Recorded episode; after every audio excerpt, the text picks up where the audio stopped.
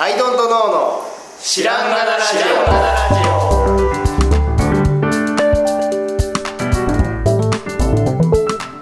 オ。さあ始まりました「アイドントノーの知らんがなラジオ」この番組は僕たちアイドントノーが日常をアイドントノーしていく中で新しい視点を皆さんと共に発見していくという番組です。ということでアイドントノー綱で。アイドントの青木です。アイドントの春田です。よろしくお願いします。はい、今日テーマ持ってきたんですけど、内と外、うんはい。で何が言いたいかというと、うんうん。まあ身内と身内以外っていう感じはいですかね。はい、とか、室内室外という話ではない。はい、身内と身内以外とか、社内と社外とか、はいはい。うちの組の門と、うん よその組の門とか、うんうん割とこう内と外っていう話って人間が集団になるとうん。うん出てきがちだと思っていて、はいでその時に、えー、と内内をひいきじゃないななんだろうな。内は良いもの。うん。外は良くないもの。うん。と思う傾向が、うん。これ生き物みんなそうなのかわかんないんですけど、うん。なんか要は内は知ってるもの外は未知のもの。うん。だから、えー、と外の方がどちらかというと警戒する傾向にあるうん。ものだなと思っていて。うん。であの割とそれって損する部分も多いよなとも思ってて、っうんていう話なんですけど。うんなるほどね、まあ、何でもあるよね。身内的なのと外部の人みたいな区分けって、うん。でこの人までは身内とか、うん。この人までは、えー、と外の人っていうのって本来はグラデーション上だったり、うん仕事においては身内だけどプライベートは外とか、うん。あの本来なら分けきれないものであるはずなのに、うん。結構分けがちじゃないですかっていう人の認識って。でそこってこう身内だと思ったのに裏切りやがってみたいなこととか例えばあなんかその余計な何かを起こす要素になってるからあはい。はい変な感覚だねそれってって思って。確かにね。でなぜそれを思ったかというと角田さんは一人でやってますと。ん。でいろんな一人でって言ってもいろんなところに依存して、うん。工場に依存してとか、うん。あの倉庫に依存してとか皆さんのおかげで成り立ってる一人でやってるですと、うんそういう立場からすると俺がやるか他の人がやるかってうん。めちゃくちゃ重要な線引きとしてあると思うんですけど、えー、と俺の社内でやるかうん。うん外の人に出すかとかっていうのはうん。あんまないじゃないですか。要は俺か俺じゃないかまあまあだから。そうだね。で僕もその認識は割とあって、これ僕がやるか僕じゃない人がやるかはすごく重要な線引きとしてあるんですけど、うん。なんかテント内でやるか、あるいは田久保さんがやるかとか、うん。テント内でやるかあるいは種市さんがやるかとかって、うん。あんまりそんなにはあんまかんなんだろう線引きがうん。点線ぐらい線がないとは言わないんですけど、うん。点線ぐらいだなと思っててう、ん。でいろんな会社と付き合う中で、う内製すべきだとかも割とよくあるまずはテントさんに依頼が来てたけど、うん。でもその後自社でやるようになっちゃうとか。うんとか。とか、まあいろんな例があると思うんですけどそこで言う言う時ってなんか、まあ、聞いてる手応えとしては、内か外かに非常に重要な区分けがあるのであって、はいはいはいえっとそれが誰かとかはあんまり関係ないっうんうんていう認識を感じるんですよ。うんうんで本来はそれを誰がやるかは非常にアウトプットにうん。影響があるんですけど、うん。内か外かっていうのはすごくパフォーマンスに影響があるかっていうと、うん。まあ接し方にもよるんですけどね。そのもちろん毎日会ってる方がうん。円滑になるよねとか、ういろいろあるあるはあるんですけどめちゃくちゃ重要な線引きとしてすごいガーンって立ってるうん。なって感じることがたまにあってうん。自分の中にもあるんですけどこれは。でこの境界を立てちゃう心とは何何ぞやっていう。まあでもそれはもう人間がそういう生き物だからという。うんことがまずあると思うんでね、うん。その群れで生きる動物だからっていう、であのなん群れっていうくくりを作るのって、うん。やっぱりその知ってるやつらだと安全、うん。ね、攻撃してこない、うん。まあ、弱い一体だとあの生きれない動物なので集まって生きないといけないけど、うん。集まった結果危険な人らが混じっててはいけないので、うんだからこの人たちなら安全っていうコミュニティを作ろうとするっていうのが、うん。まあまずその基本的な心理としてはあると。思ううん。でその感覚が今会社っていうので言うと、うん。その群れを作るっていう感覚がめっちゃ強い人とうん。全然強くない人っていうのはいるとそうですよね。俺全然強くないうん。でその群れを作ってそのヘッドになるぞっていうのにすごいあそっか。執執念を会社ってそういうものか。いるでしょ、うん。けど俺その感覚が全然なくて、うん。昔はそういうのがかっこいいのかなと思ってうん。考えてたこともあるけど、なんかちょろっと試してみると例えば会社でプロジェプロジェクトリーダーとかうん。やってたけど、あのなんだろうな苦手なんだよね。うん。で結局そのうーんとねプロジェクトという、うん。うんとまあ、自分じゃない人格みたいなのを育てていくっていうモチベーションがないことに気づいた、俺は。うんうん例えば、まあ、パイプロイドとかねその辺のやつは会社でやってたけど、うん。なんかそのパイプロイドをデザインした俺っていうのをうん。育てていくうん。っていうのはすごいありなんですよね。うん。であの頃に YouTube がガンガンにやってたら、うん。お俺が前に出てやってたかもしれないしっていうぐらいのことなんだけど、でも会社の中のパイプロイドっていうで、うん。それに関わってくる人っていうのをどんどん増やして、うん。パイプロイドっていうのをどんどんこう関わる人を大きくしていって、それを引っ張っていこうと。うん。っていうようなモチベーション全然なくて、うん。まあチチームって言ったらあれなのかな、なのであ向いてないんだなって思ったという今それで比較してると僕そっちのモチベーションある側なんだろうなと思って。テントがうまく回ればうん。いいなぐらいの感じにはなって。はいはいはい。てはうん。い、うん、でもねテントさんもこう人がポコポコ増えていったりとか、うん、でそういう時にやっぱりうちを大事にしたくなっちゃう感情っていうのは自然に出てきてうんうんうん。そのただ例えばですけど、うん。ただ話聞いてくださいっていう学生よりもバイトししてくれてる学生の方がうん。大事じゃないですか、はい。とかって感情って出るじゃないですか、はい。自然と。そうする中で内と外ですごい分けたがってしまう自分を発見するたびに、うん。どうなどうしたもんだろうねこれって。あんま良くなくないって思ってる感じです。うん。悪いことではない、ね悪くもないなと思いつつ、うん気持ちの100%肯定できる感情でもないんじゃないそれってっていう気がしている。理性じゃないところから来てないっていうか。ああいやまあだからそうなんだと思う、うん。人間ってそういうもんだから。ってなんか何らかの欲とかちょっとは恥じるべき何かに近い可能性が ない？そこって怪しんでるって感じですね最近。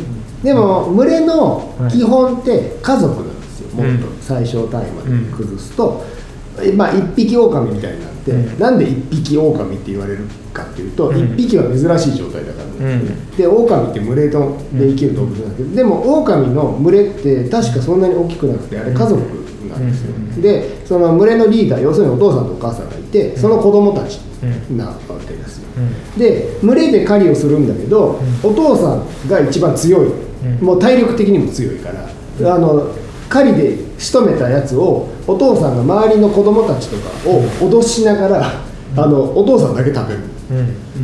うん。でお父さんが食べ終わったらみんなで食べるっていうような、そのなんかすごい怖い親父みたいな、うん。あっていうコミュニティを作ってるんだけどそれ結局家族だったりするわけですよね、うん。でそういう集団がさ狼みたいにあのそんなにいません。とうん。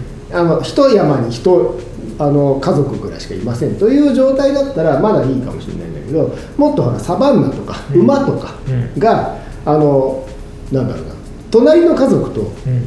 近い状態でん。常に揉めてるって嫌じゃないですか、うん。なのでいろんな家族が集まって、うん。何らかの集団を形成するっていう群れもあるわけですよ。ね、でそれをあのまあまあでも馬とかの場合はなんか変に侵食してくるとか ないかもしれないけど、うんそこ、まあ、猿とかだとさ、うん。いろんなまああれもボス猿の子供だなんだみたいなあるけど隣の群れがあの近づいてきて抗争になるみたいなのがあるじゃないですか、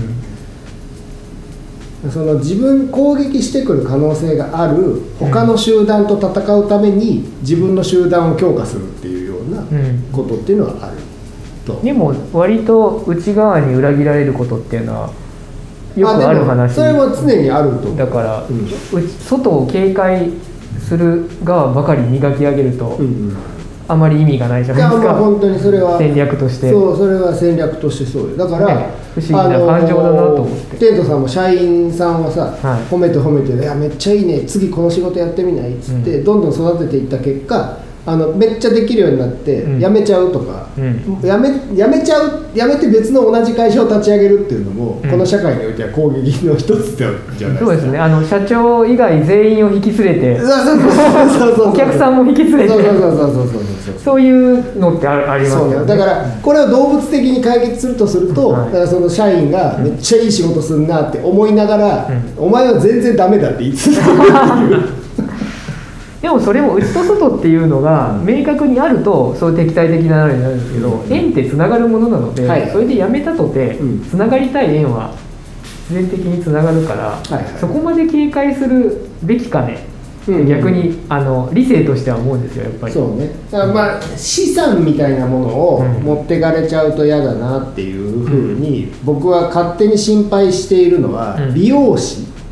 うんとかって、あのーああのあのシステムって、うん。まあ、例えばカリスマ美容師みたいな人がいて、うん。あと何人かこういるじゃないですか、うんうんでそれぞれにお客さんがついてるわけですよ、でそれぞれにお客さんがついてる状態で誰々さんお願いしますっていう、なんとかっていう美容室の誰々さんお願いしますっていう、まあ、会社でいうところのなんだろうな誰々社長っていう人がいるけど、うん。何々部長に頼みたいっていうような人が直接的に連絡してきてそことつながっているっていう状態なんですよね。でその人が辞めちゃうと他のところでうん。美容室をまた作って、うん。でお客さんはその人についているので、うんうんうん。あのなんていうかすぐすぐに敵になっちゃう、なので美容室としてはどうするかっていうと、えーであれも人を、えっとね、安くうん。シャンプーボーイみたいな、うん。をやってくれる人を雇って育てるっていうことがないと回らないシステムなので、うん。常に新しい人は入れないといけないわけです。よ、うん。けどその間にカリスマっぽい人はどんどん育っていって、うん。じゃあどうするかっていうと新しい店舗を作る。っていう流れ、でどんどんでかくうちする。の島をでかくする方向になるね。どんどんでかくするということでしか解決しない、うん。その解決しないというか囲っておこうとしたら時には、自分の島をでかくしていかないといけないっていううん。話で、まあそれは他で、まあ、今島でって言った時にそうヤクザがうん、でもそういう仕組みになりますそうそうよねそうそうそうそうそう。うんでななんでそのあの辞められたら嫌かっていうと、うん。あのすぐにライバルになってしまうっていうのと、うん。すごいだから教育して育ててきたそのコストをん。回収させてくださいよっていうのもあると、でも教育して育てたのかしらっていうのも思いたり勝手に育ったんじゃないのかしらって。少なくとも僕はそのケンケンとかも見てても、俺のおかげでとは全く思わないあいいいい畑ではあったと思うんですけど、うん。育ったのはその植物自体であって、うん。いい土ではあったけどさ、っていうのはまあそう思えるんだったらいいかもね、そのリクルートとかってさ、はもうみんな独立するのがあそうですね。前提みたいな、うん。でまあその縁がまたね。表現で、うん、その縁がまたつながりますしね。そうそうそうそうだからそう健康的なやつだったらねうん。まあ多岐にも当たるだろうしねそう考えてるにもかかわらずやっぱりその内と外はこう自分の心の中にも立つわけですよ。いやそうだね本能だから。なんだこの感情と思って。っていうね。でもまあテントさんの自社はもちろんやってるけど、はなんだ外として関わることもある。いが圧倒的に多いですね。ねそうそういう時にもなんかこうそ外感みたいなのを感じたりするってこう ん、外感を感じることはよくありますよ、う。ん、あとはうちでやるんでみたいとなのももちろんあるし。なるほどね。うん、なんかそうですね。ギャップとして感じるのはなんかすごくいいものを作ってうん。ビジネス的にも感情的にもみんなウィンウィンになれれたらいいなと。で歴史に残るすごくいいものができてうん。めちゃくちゃ売れました。みんなハッピー。っていうゴールを描きたいのでそのためのベストな人がベストなことをやる座組がいいと思ってる中で、えーっといやここからは内でとかここからは外でとかやっぱりなると外か内かじゃなくてん。ベストな座組っていう論点で話したいよなっていうのは思っちゃうなっていうのは割とあります。うちもそのは発注そのデザインとかもね発注する立場でもあるんで、うん。そういう時にそうやっぱ外とか内とかなんかこの人がベストだなっていうので、うん。アウトプットにコミットしたいなっていう感情もある一方で、僕がやりたいって思う時もよくあるしっていうのでどっちが正しいとかじゃなくて、うん。なんか複雑な感情になるわけですよこれはうちだけでやったしみたいな。はいはいはいはい。サンドイットはケンケンさんがやったものなんですよ、うん。でも僕の中でちょっとうちでやったものっていう感覚はあるわけですよ、はいそれはねうん、何これってなるわけですよ。なるほど。春田さんはどうどんな感じですか？その そのあたりは。いや今聞いてて思ったのは、うん。プロジェクトベースで座って見れればいいのに、うん。うちが外だった場合に、うん。中にいる同じ職種の人あがー敵対して敵と見なされることがあるな。あー割とありますねそれはさちちこのプロジェクトはしょうがないじゃないですか。たまたま外の我々がうん。そこになっただけで、うん。あなたの敵ではないんです、うん。違うプロジェクトであなたは多分そういう仕事をする。で今回はそうじゃないっていう時とかに、そこを分かってくれない人が結構意外と多いなっていうのは。まあでもその感情は湧くだろうなといやもう分かるんですけどね。でも本質的にはそそれによって、うん。その会社がねうヒット商品が出ればうん。潤って本人も得をする給料的には。はずじゃないですか。ただ職能的には確かにバッティングしてるんで。まあ要するになんで、うん。まあ、うちにいる人の意見とすると、なんで俺がデザインしなくて、うん。外の人がデザインしてるんだっていう、ん。そのデザインするという、ん。えー行うん。為は一緒で誰がやるかっていうドライなことで言ったら一緒なんだけど、外の人がやっているっていうことって中にいる自分は否定された感じになる。うん。外の人を選んだのが自分じゃないからかそれもそう。上司が勝手に決めたからじゃあその怒りは上司に向けるべきだ。そう。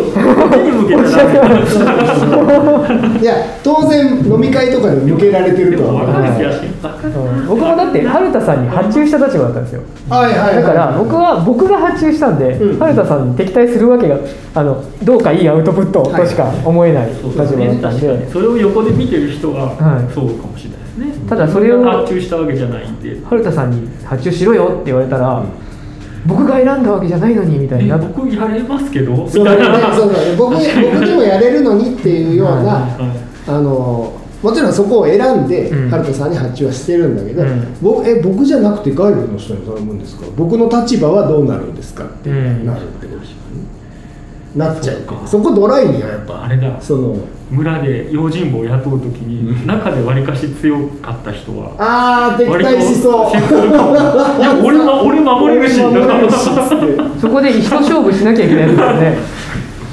とか一緒に戦えばいいのにね。ねえそう一緒に戦えばいいんだけどね。君は筋肉だけど僕は脚力だからさみたいなこうなんか。こんなやり方もあるんすねつって。それはそうかもね。わかる。気がするいやそんなことを考えながら聞いてました。うん。いやでも今ちょっと自分のこう内内なるこう考えをちょっと整理というか、うん。観察するになんか自分もやれるのに、うん。まあ、自分を雇ってる側の人が他のデザイナーとかに話をしてるとかは嫌かも。嫌な気が感する。情的な感情的には嫌かかめちゃくちゃ利害関係でしかない可能性もありますよそうで逆にだから自分がただのデザイナーっていうことじゃなくてビジネスをに関わっていてお金の問題でもあるとか、はいはい。なんかそういうことってあるじゃん。ってちゃんと考えれる立場だったら、うん。ちゃんとしあれかもしれない。ね名前名前の会社でもなんかほらまあそのプロジェクトがちっちゃかったっていうのがあるけど、そのお金の計算とかそういう、まあ、マーケティングとかっていうのも、まあ、自分で自分たちのチームだけでやってたうんところに、急に社長が外部のそういう人を連れてきてある。ある。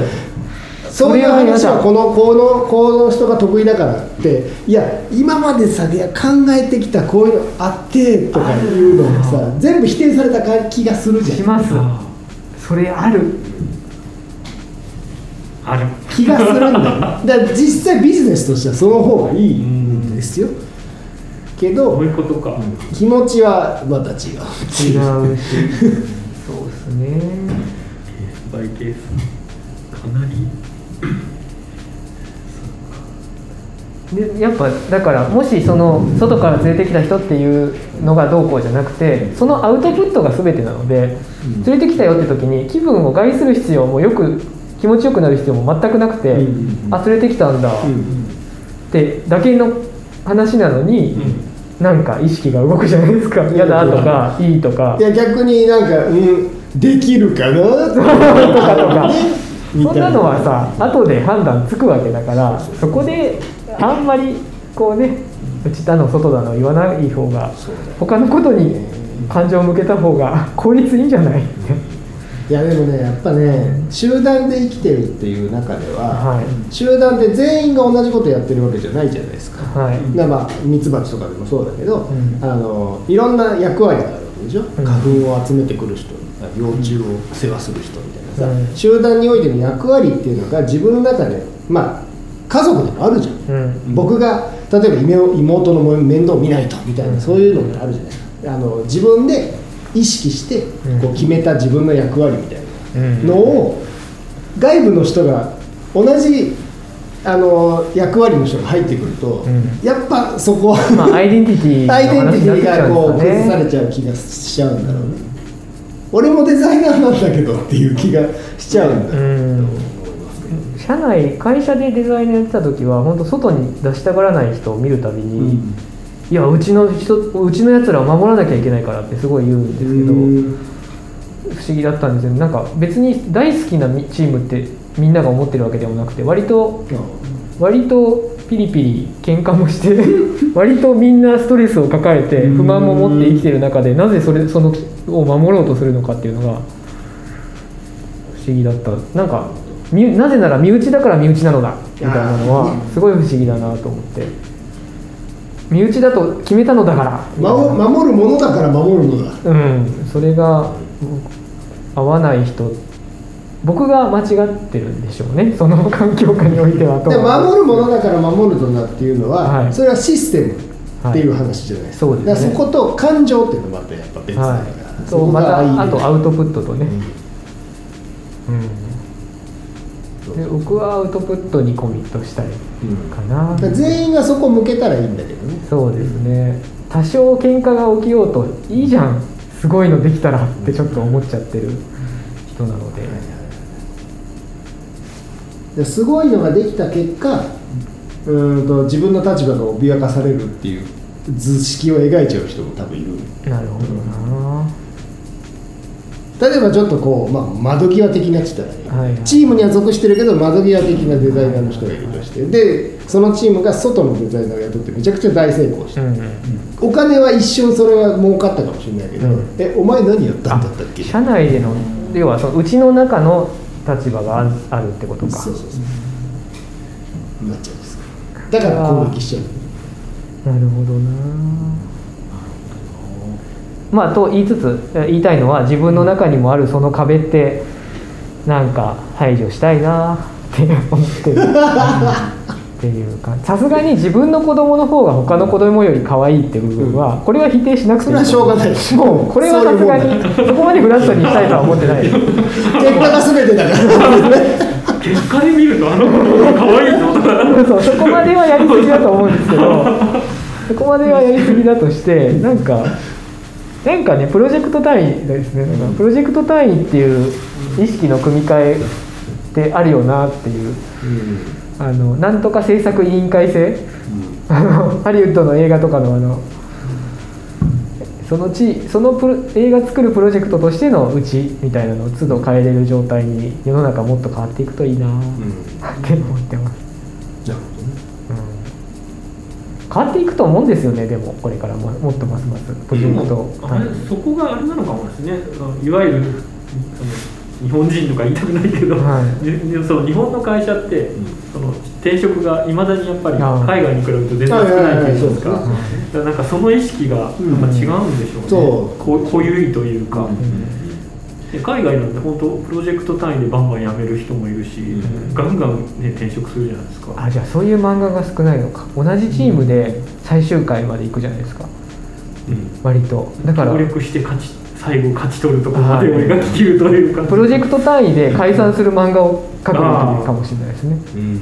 もっと、確かうん、角田さんが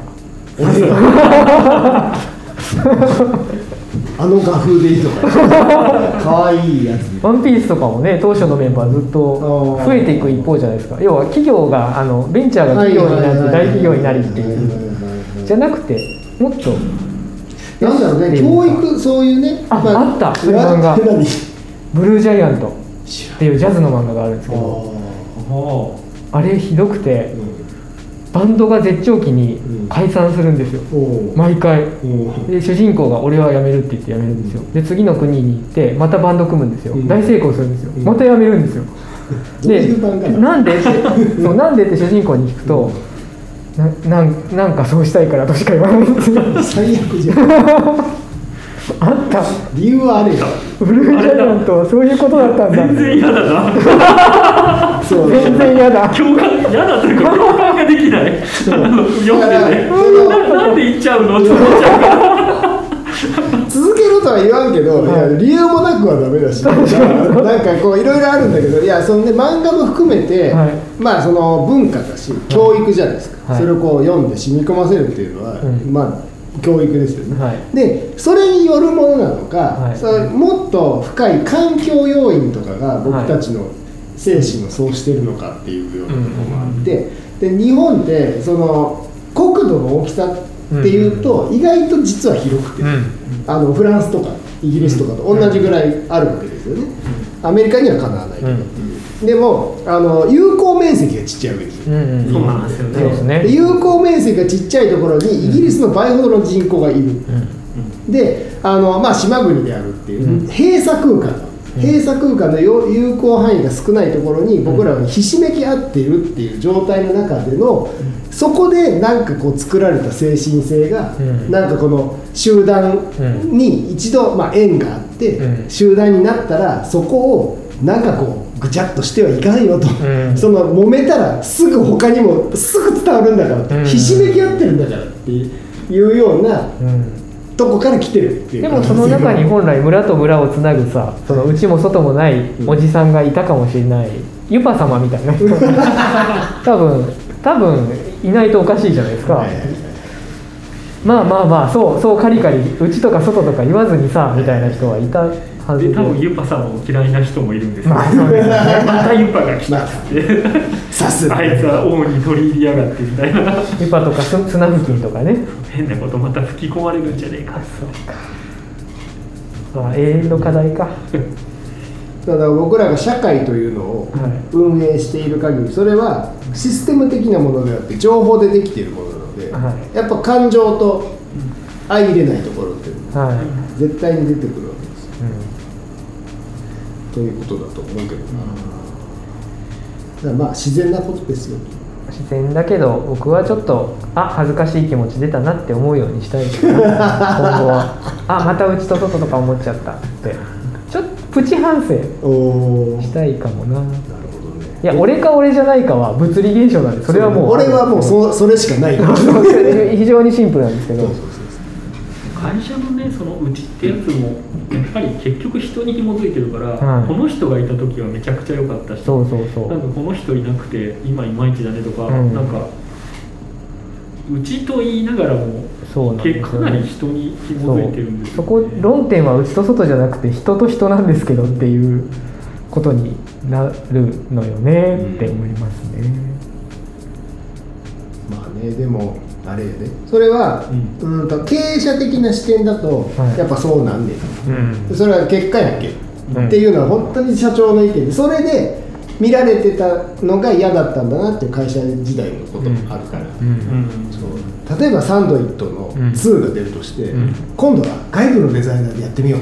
うん。結果が全てだから。ってなったら多分ケンケンは傷つくといやそりゃそうですよね、それは人人になんだろうな人だからな。うんまあ、サンドイットだとまた微妙なんだけどじゃあヒンジだとしたらよよりクリアになるかもしれないですね。ヒンジアイドントノーでヒンジ出しました、ちょっと青木さんなんか最近慢心がひどいから。春田さんと角田さんがこれはちょっともう他の人に発注しようってなったらなんでなんで聞いてくんないですか？っ てなんすかそれってなりますね。いやこれはアイドントノーを最大最大化するためのやつだから。と結果が全てだから。それはちょっとね。経営者的には分かる情報を操ってる人。まあそこも含めて結果が全てならその軸でちゃんと判断できる自分を持ちたいかな。そのその時だからそれもだからチームで、うん。そのまあ、下の人もはい。含めて共有できてればいいんじゃない、こうこうこういう理由で今回はこうだからこうはすべきなんだと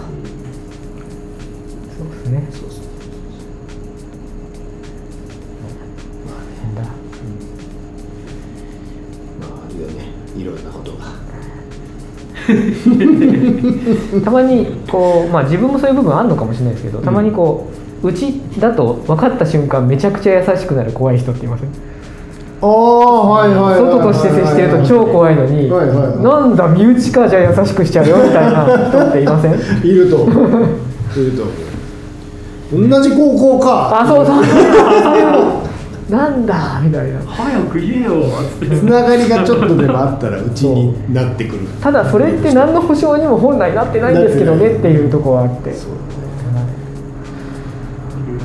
でもそれによって何かこう何かこう意図がつながった感を感じてる自分がいるなそう自分もいますよね。そう。なんですよ。